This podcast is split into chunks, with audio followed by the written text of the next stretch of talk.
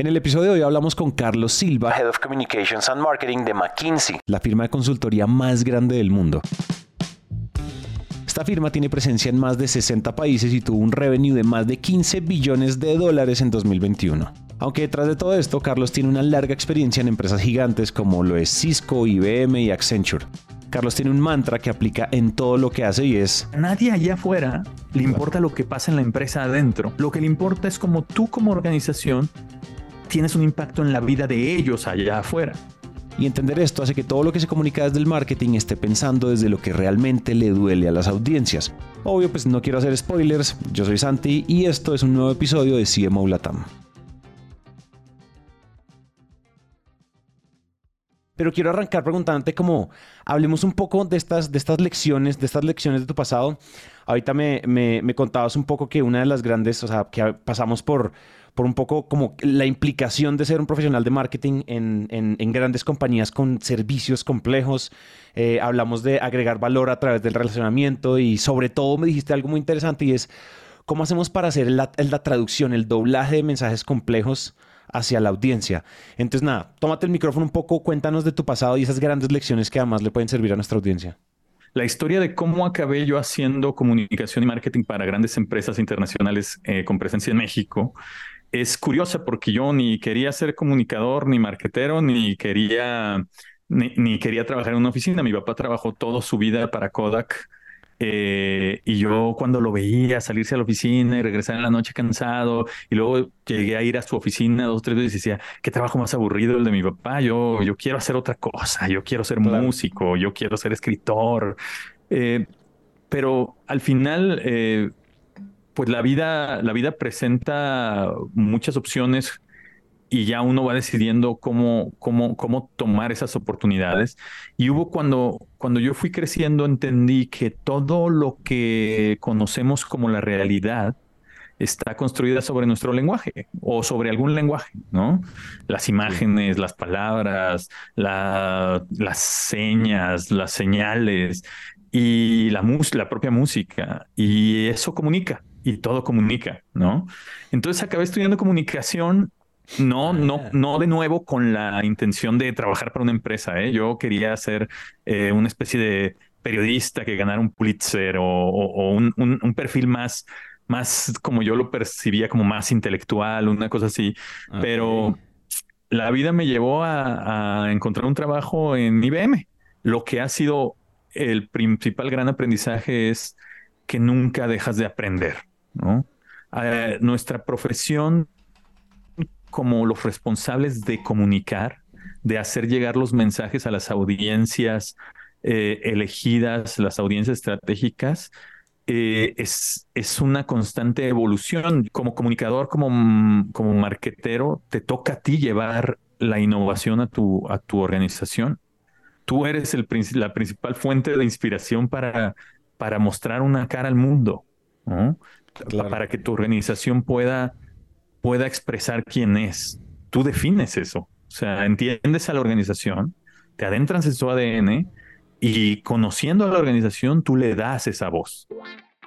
¿Cuáles son esas cosas? O sea, háblame un poco más de, de en tus años como marquetero. ¿Qué cosas han cambiado abismalmente? Que, o sea, que hoy en día son muy diferentes a como eran antes. Un poco, o sea, ¿cuáles son esas cosas claves en las que si no nos montamos al tren del cambio, nos empieza a dejar tirados. Hay un principal gran, gran cambio que es que, el, que antes era muy sencillo que pasara que la organización es la que dictaba lo que querías comunicar. Es decir, la propia empresa, el propio medio decía, esto es lo que quiere la gente porque yo digo que lo quiere. Y ahora eso no es así.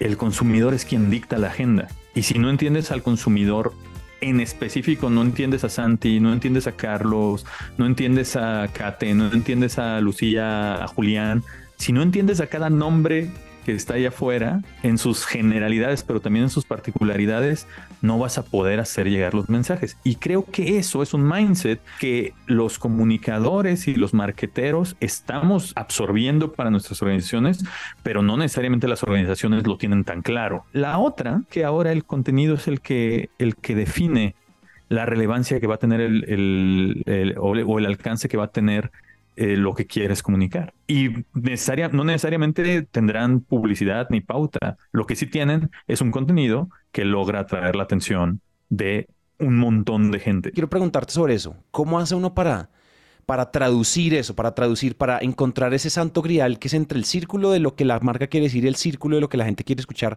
Lo primero que te diría es que yo creo que hay, hay, hay, hay un principal factor fundamental que es al final, ¿cómo es que la organización para la que trabajas, hay que entender cómo es que la organización para la que trabajas se involucra o impacta en la sociedad de la que es parte? Porque a nadie allá afuera le importa lo que pasa en la empresa adentro. Lo que le importa es cómo tú como organización tienes un impacto en la vida de ellos allá afuera. Entonces, creo que entender y aterrizar claramente con la metodología que quieras, pero con más, eh, eh, digamos, eh, palabras más claras y tangibles.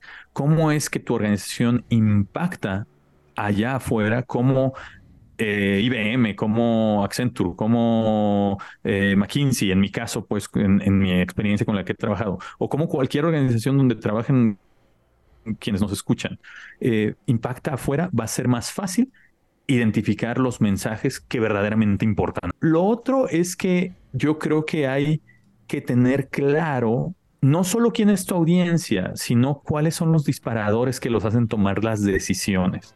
Es decir, si tú, por ejemplo, eh, yo me acuerdo que un tiempo, hace muchísimos años, trabajé en una agencia de publicidad y teníamos un cliente que era de, eh, vendían eh, zapatos. Lo que identificamos es que lo que sus clientes buscaban cuando los compraban es que lo que querían eran zapatos cómodos. No eran los mejores zapatos, ¿no? Ellos, la gente que les compraba en realidad lo que el, driver, el, disparador que, que, actuaba en su cabeza cuando compraba un zapato de ellos es porque quería comodidad, ¿no? Si tú como líder de marketing y de comunicación no tienes claro eso, no, no tienes claro el, disparador de tu cliente, esos drivers son los que hay que identificar. El marketing a veces como cambia tanto, hay nuevas tecnologías, nuevas herramientas, inteligencia artificial, a veces creemos que tenemos que hacer un sándwich de todo lo que creemos que es posible, ¿cierto? Y hacemos un sándwich enorme y no sabemos que de repente lo único que necesitamos es queso, pan, pan. Sí, es que creo que ahí, pues al final, por más transformación que tenga el marketing y la comunicación, eh, no, no, no, lo que no cambia es el fundamento, pues, ¿no? Eh, ¿Cómo, el, entendimiento de la audiencia y de sus disparadores y dónde encontrar esa audiencia van a determinar el impacto? Y no necesita ser súper complejo y, lo vemos todos los días. O sea, tú abre tu, tu perfil de TikTok y lo que te va a mostrar ahí que tiene más millones de views, normalmente son cosas muy simples, muy sencillas, sin ninguna complejidad para entenderlo. Y probablemente es algo que puede ver alguien de muy diferente perfil que otro y de muy diferente industria. Eh, si logras esa simplicidad, pues es, es, es algo que va a ayudar en la salida del mensaje. Más bien nuestro desafío es cómo lo, hace, cómo lo transmitimos a nuestros líderes, a nuestra organización, para que, bueno, tal vez hay que invertir en, en, otro tipo de conversaciones, en otro tipo de tácticos, pero vamos a lograr ese acercamiento, pues, ¿no? Este, y, y, así es como, pues, como, como es más fácil conectar si está uno abierto, si la organización está abierta, a que el potencial tomador de decisión sea el que te dice lo que a él le interesa. Cuéntame un poco cómo le hace uno, o sea, cómo uno apoya al equipo comercial de ustedes, de McKinsey, cómo uno apoya desde marketing a que estas personas a, facilitarles la vida en nuevos, nuevas reuniones, nuevos contratos, nuevas acercarlos a tomar decisiones. Es decir, ¿cómo le hace uno marketing a, a, proyectos de consultoría tan de alto nivel y tan costosos? ¿Cómo funciona eso dentro de McKinsey? McKinsey no no tienen un brazo comercial tal cual, no hay una fuerza de ventas. No hay un manual donde le dicen al vendedor esto es lo que hay que vender. Quienes traen los proyectos a casa son los consultores. Eh, esos consultores lo que hacen es entregar un proyecto que se comprometieron a hacer con, un cliente donde dice yo creo que McKinsey es la firma adecuada para ayudarme a mí con esto. Te diría que hay dos cosas bien, bien importantes que un área como la mía hace para, para McKinsey o para una firma como McKinsey. La primera que no es algo conectado inmediatamente a cerrar proyectos, es robustecer, proteger y enaltecer la reputación de la empresa. ¿no? Ya. Entonces, mucho de lo que nosotros hacemos en el área de, de, comunicación, de marketing de McKinsey, mucho, mucho, tal vez la mitad de nuestro tiempo, la mitad de nuestros esfuerzos, la mitad de nuestra eh, dedicación es a fortalecer la reputación de McKinsey, para que cuando alguien se tope con un desafío dentro de su organización y necesite alguien que lo asesore, alguna otra persona, esa misma persona diga, yo necesito a los mejores. Y eso pues se construye con reputación. Lo segundo es cómo acercamos a nuestros consultores a los potenciales tomadores de decisión. Y como, como bien lo dijiste, el tomador de decisión que decide un proyecto para McKinsey, pues normalmente son son alto liderazgo, es perfiles de alto liderazgo, ¿no? Claro.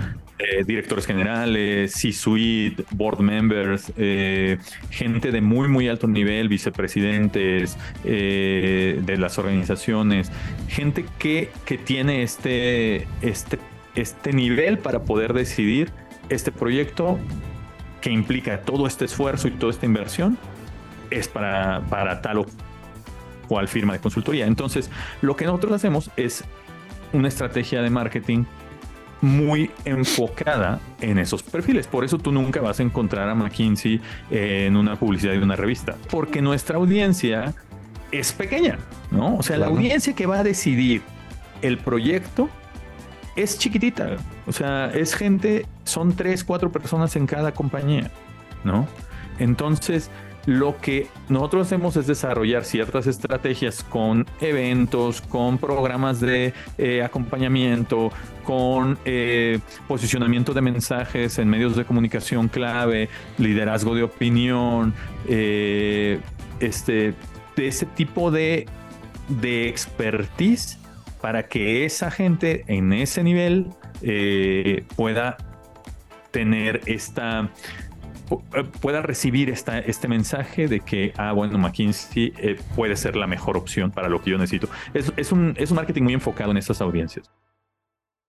Para targetear bien estas audiencias con la comunicación, ¿ustedes cómo hacen para, cómo hacen para targetar? ¿Cómo para saber ellos dónde están y, y, en consecuencia después llegarles a ellos con el mensaje correcto? Es decir, el targeting para ustedes es uno de los trabajos no digo más duros, pero sí más especializados, más específicos. Quien, quien puede tener esa mejor información que uno necesita para poder desarrollar eh, campañas o tácticos orientados a ellos son los propios consultores. ¿no?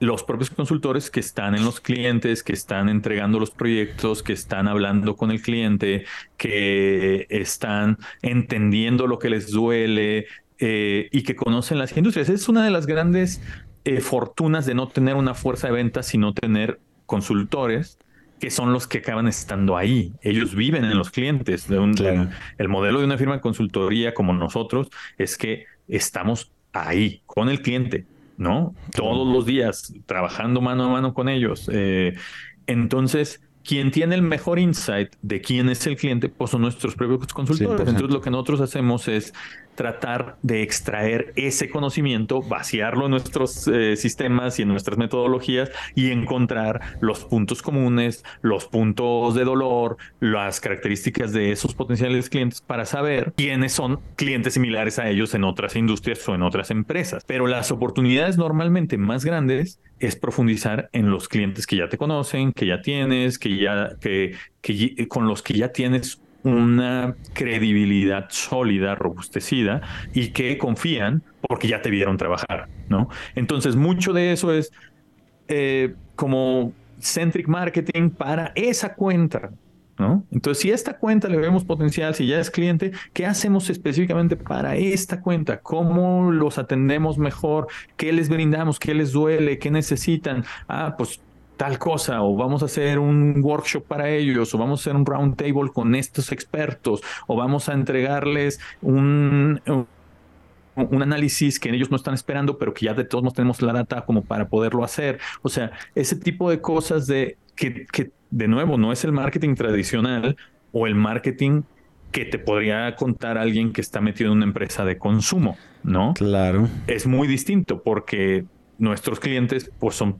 los podemos contar este, y nombrar, ¿no? Porque son, son pocas personas los potenciales tomadores de decisión. Entonces, pues bueno, va más o menos por, por ahí, ese, ese, eso es como lo, lo, lo trabajamos nosotros acá desde mi, desde mi frente.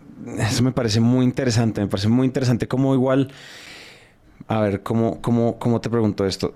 Hay empresas, yo creo que ustedes también gozan de la, de, la rentabilidad a largo plazo que es construir una reputación de marca sólida. Es decir, nunca nadie, yo sé que de pronto han tenido crisis de PR y crisis de, opinión y lo que ustedes quieran, todas las marcas lo han tenido en su momento, pero ustedes, o sea, cuando uno ha sido lo suficientemente consistente con construir reputación, construir reputación, construir reputación, tanto con mi comunicación como con mis buenos resultados, uno también goza de eh, la lo rentable que es una buena reputación de marca.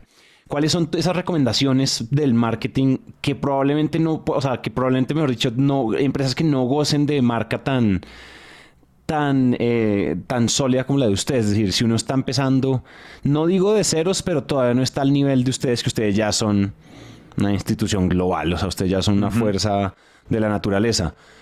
¿Qué les dirías? Mira, lo primerito que le diría a la organización, y esto, esto es más para que mis peers, eh, marqueteros y comunicadores lo puedan transmitir a, los líderes que, crean que, les, que lo necesitan escuchar.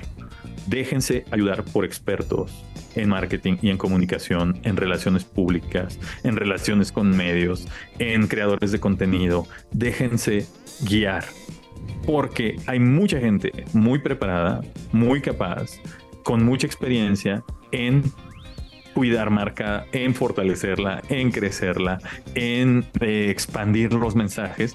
Y yo me he fijado que en empresas eh, en vías de, de, crecimiento, hay veces que el, que el y la comunicación no es parte ni de la fórmula. Lo segundo, y creo que, esto sí se lo diría a mis colegas de marketing y de comunicación, es que sigamos demostrando el valor que podemos agregar en nuestras organizaciones, sean de la industria que sea. Eh, y esto se logra, la única manera de que lo logras es eh, mostrando cómo lo que tú haces impacta en términos de negocio. Claro.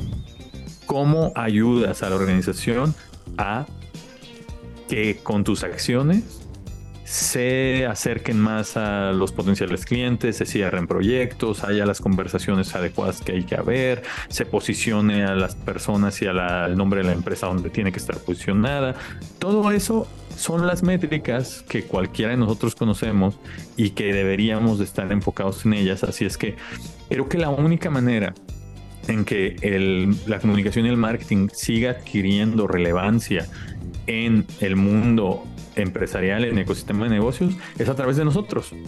Porque si nosotros los que lo hacemos no logramos transmitir el valor que tiene, pues nadie lo va a hacer. O sea, el CFO y el CEO no van a venir a hacer tu trabajo, ¿no?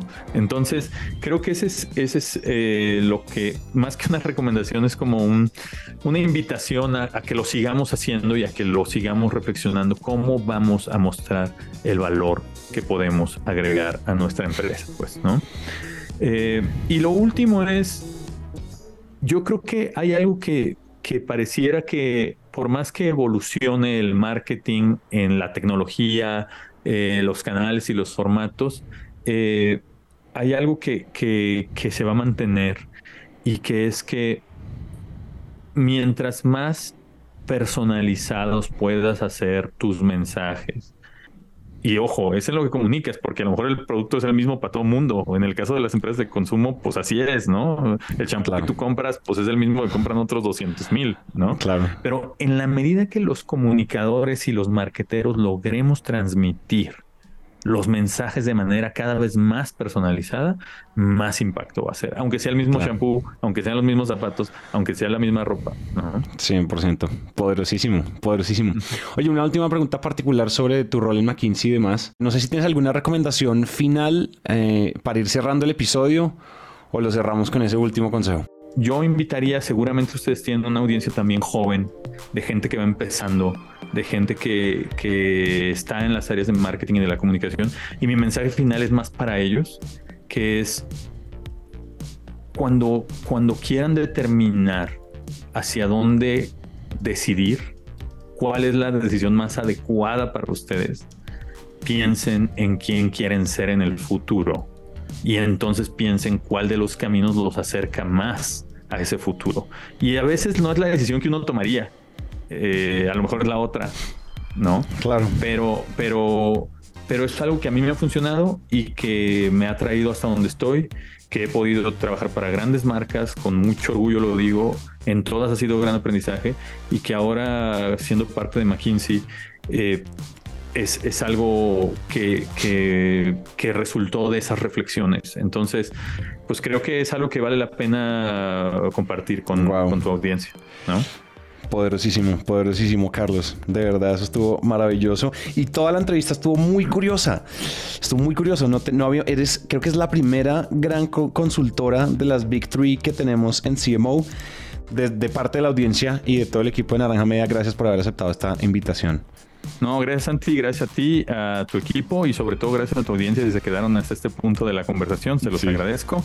Cualquier cosa pueden buscarme en mi LinkedIn eh, como Carlos Silva eh, de McKinsey y ahí platicamos. Eso. Les quiero contar que Dani y yo pues compartimos muchas de las cosas que vamos aprendiendo de marketing haciendo este espectacular show. Nos pueden seguir en nuestras redes sociales. Nuestras cuentas son en Instagram, arroba Santi Calle y arroba Dani Arias guion al piso La Negra. Además, no duden en escribirnos para contar sus experiencias y opiniones sobre el show. Este episodio fue posible gracias al equipo de Naranja Media. La producción de este episodio estuvo a cargo de Juan Almanza, la edición estuvo a cargo de Araceli López, el booking por Catherine Sánchez y diseño sonido a cargo de Alejandro Rincón. Yo soy Santi y nos vemos pronto.